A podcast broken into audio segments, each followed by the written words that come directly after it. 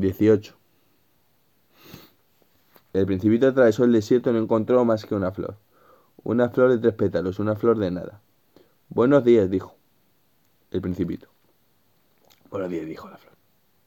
¿Dónde están los hombres? preguntó cortésmente el principito. Un día la flor había visto pasar una caravana. ¿Los hombres?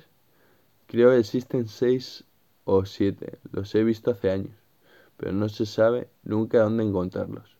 El viento los lleva. No tienen raíces. Les molesta mucho no tenerlas. Adiós, dijo el principito. Adiós, dijo la flor.